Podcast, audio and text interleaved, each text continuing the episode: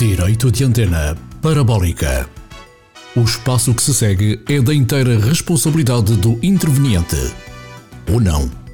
Alípio Bondoso, candidato pelo PED, Partido Esquerda-Direita. Lusófonos, cá estou eu para dar a voz em jeito de rescaldo dos resultados eleitorais do passado domingo.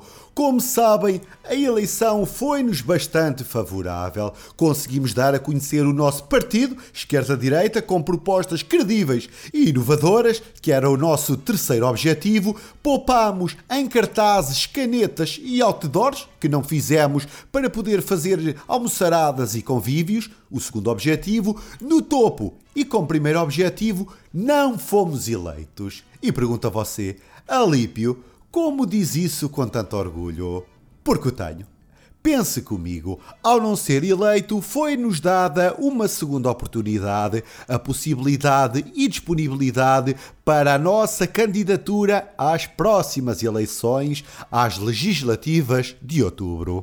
Nunca serei um presidente que abandona os seus munícipes para abraçar voos e cargos mais altos, como já outros fizeram no passado. Comigo, sabe que pode realmente contar e estar focado numa única causa. Não é para dispersar, já para não dizer que sempre me disseram que não devemos agarrar a primeira coisa que nos aparece à frente. Neste caso, as eleições comunais. Como já dizia o outro, o primeiro milho é para os pardais e eu vou juntar todos os milhos que um dia irei construir um castelo.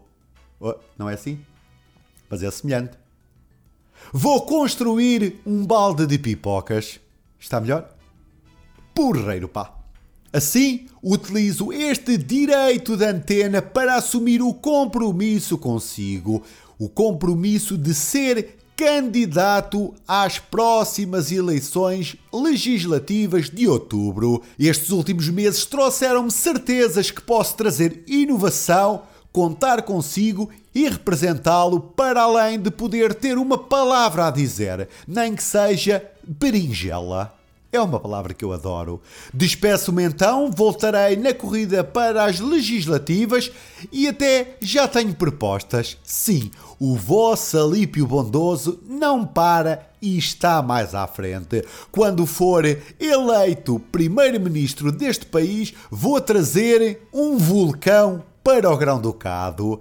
A Islândia pode ter vários vulcões e bacalhau, com da população, e nós, nem uma nem outra é injusto, já para não falar que eles com tanto aquecimento devido ao vulcão, como é que não têm apenas peixes de água quente? Fica a questão para o meu futuro homólogo islandês. Até à próxima campanha, nessa altura, para as legislativas. Direito de antena parabólica.